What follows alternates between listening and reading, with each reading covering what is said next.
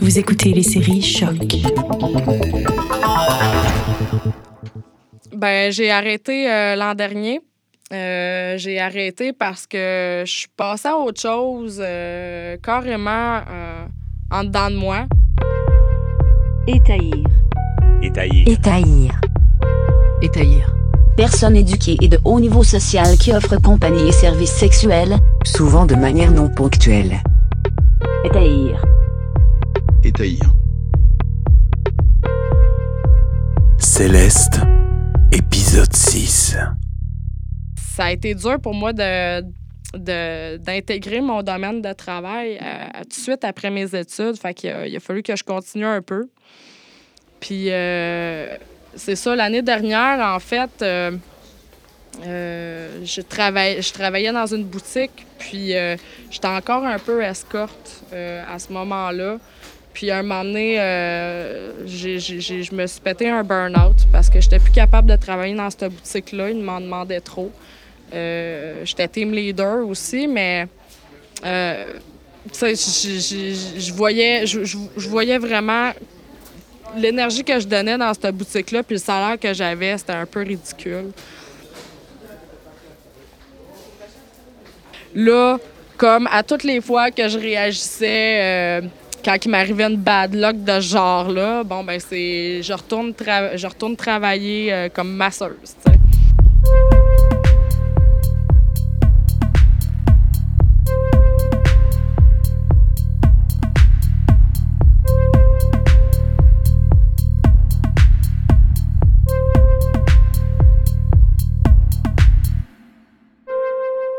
J'avais tout le temps l'impression d'être comme rejetée du marché du travail.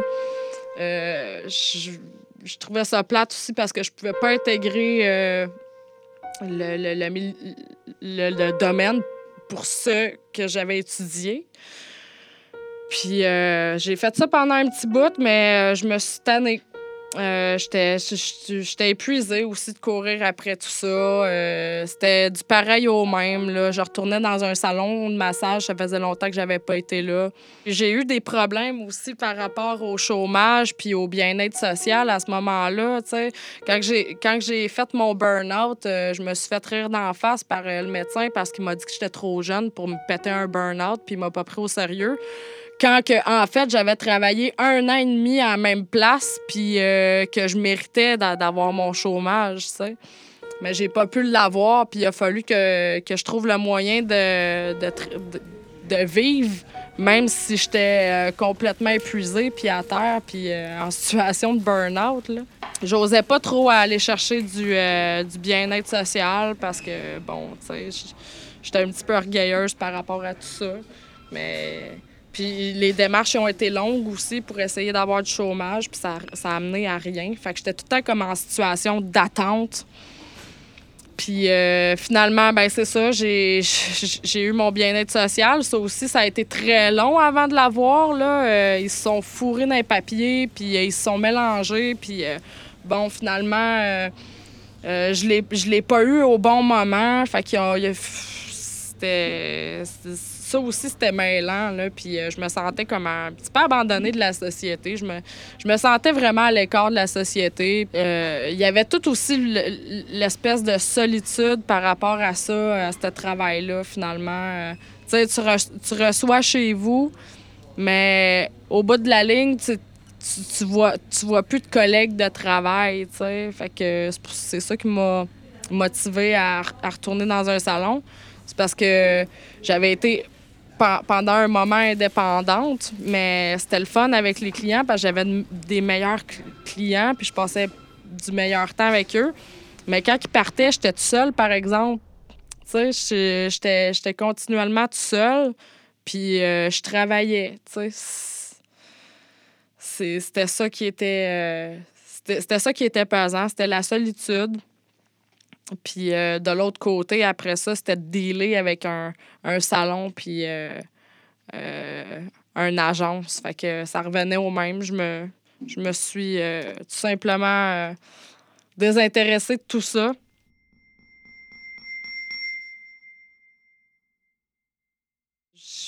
J'ai décidé que que, que, j'allais prendre un été aussi pour réfléchir à tout ça. Puis euh, c'est à ce moment-là que j'ai fait une thérapie euh, avec une travailleuse sociale qui m'a beaucoup aidée. Euh, puis c'est là que j'ai pu reprendre un petit peu plus confiance en moi. puis de me dire que oui, je méritais ma place sur le marché du travail, malgré toutes les déceptions qui sont arrivées par rapport à ça puis euh, que, je pouvais travailler dans d'autres choses que ça. J'ai pris conscience euh, ben, que ça me tentait vraiment plus puis que je voulais passer à autre chose.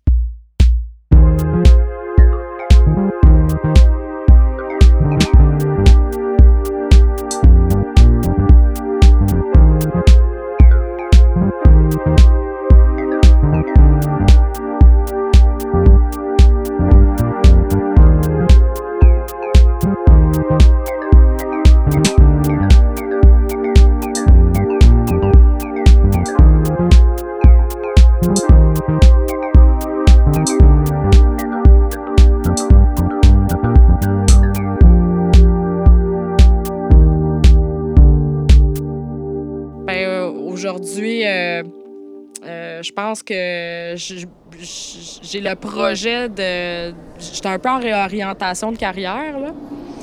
Euh, ça, me frustre un peu d'avoir à retourner à l'école prochainement, là, mais euh, je pense que c'est pour le mieux parce que l'autre domaine avant, euh, ça, ça, ça, me comblait pas autant que celui vers, vers lequel je m'en vais. Puis celui vers lequel je m'en vais aussi va peut-être combler aussi euh, quelque chose que j'allais chercher comme travailleuse du sexe, c'est-à-dire d'être en proximité avec le monde, d'aider le monde, les écouter, puis de sentir que tu as vraiment un impact dans leur vie. C'est pour ça que maintenant, euh, euh je n'ai plus l'intention de, de, redevenir euh, travailleuse du sexe ou escorte parce que je me dirige vers quelque chose qui est, humain aussi puis qui va m'apporter m'apporter ça. Pour moi, ça m'a ça, aidé beaucoup comme à me faire un mur puis à être comme plus forte, on dirait. Il y avait cette force-là dans Céleste que, que j'allais chercher. Là.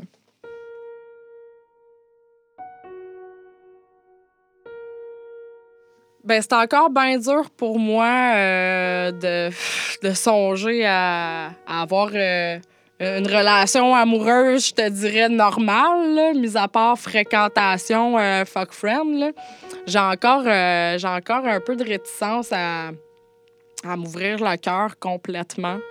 Euh, mais je pense que je suis en train de dépasser ça, puis que ça, ça va venir. Mais ce que je, ce que, ce que je souhaite aussi, là, c'est que cette personne-là qui va être dans ma vie, ben, elle va accepter mon passé, puis elle va accepter qui, ce que j'ai fait, puis qui que je suis. Parce que oui, euh, être travailleuse du sexe, ça m'a façonné d'une certaine manière, puis ça fait partie de moi, puis euh, j'ai pas le goût de vraiment le cacher. Euh, à, à, cette personne-là qui va être dans ma vie amoureuse. J'ai pas le goût de cacher ça, puis j'ai pas le goût que ce soit un secret mort et enterré non plus. Moi, ce que j'aimerais pour euh, l'avenir de la profession de travailleuse du sexe, ben, euh, moi, je suis pour euh, la décriminalisation, puis même voir la légalisation. Je pense que ça l'aiderait aussi beaucoup les organismes à rejoindre leur, leur, groupe d'intervention. Puis ça, finalement, là, toutes les petites choses mauvaises qui me sont arrivées dans ce milieu-là par rapport euh, au salon de massage, aux règles des salons de massage, puis aux règles des agences, puis que c'était pas la même chose à la même place, puis que des fois, il y avait des débordements, puis que je suis tombée sur un boss que finalement, ben, il m'a abusé, tu sais. Euh, ces choses-là, ça arriverait pas s'il y avait des règles, si euh, les, les travailleurs du sexe se consulteraient plus, s'il y avait des choses vraiment établies euh, au niveau légal avec euh, ceux qui, qui, qui, travaillent avec nous, ça serait important pour notre dignité ou s'arrêter de se cacher tout le temps. Puis la stigmatisation, la solitude qu'on a par rapport à ça, c'est ça qui est le plus ça qui est le plus pesant. Puis que ça, permettrait aussi euh, de séparer. Euh, euh, de, séparer les choses, puis d'arrêter de nous victimiser tout le temps. Tu sais, il y, a- une différence entre euh, un mineur qui, ou une personne qui subit, euh, euh, qui est victime de trafic sexuel, puis nous, tu sais, nous autres, on a volontairement décidé de travailler là-dedans. Mais comme toute autre forme de travail, des fois, ça se passe mal, puis des fois, ça se passe bien. Sauf qu'on n'a pas de syndicat, puis on n'a pas de recours, nous, souvent, contre ces choses-là, à part des organismes qui nous aident. Mais justement, aussi, ça pourrait permettre aux, aux- organismes d'avoir un, peu plus de. de, euh, d'être un peu plus au courant de tout ça, puis euh, d'aider lorsque c'est nécessaire les, les travailleuses du sexe.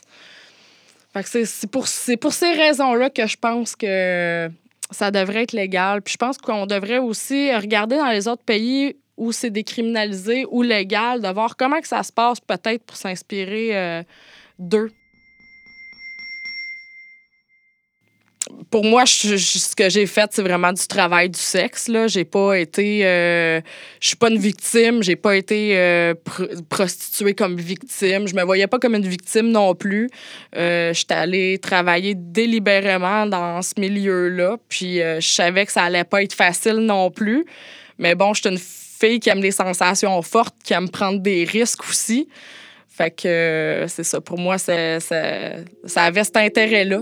Mais euh, je pensais pas avoir le coup de foudre comme ça au début euh, quand j'ai commencé. Si t'es pas une victime, t'es pas post-traumatique, laisse pas les autres te faire à cœur que tu l'es. That's it.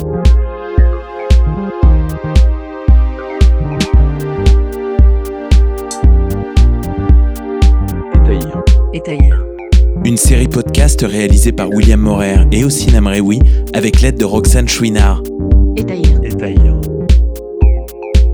sur choc.ca.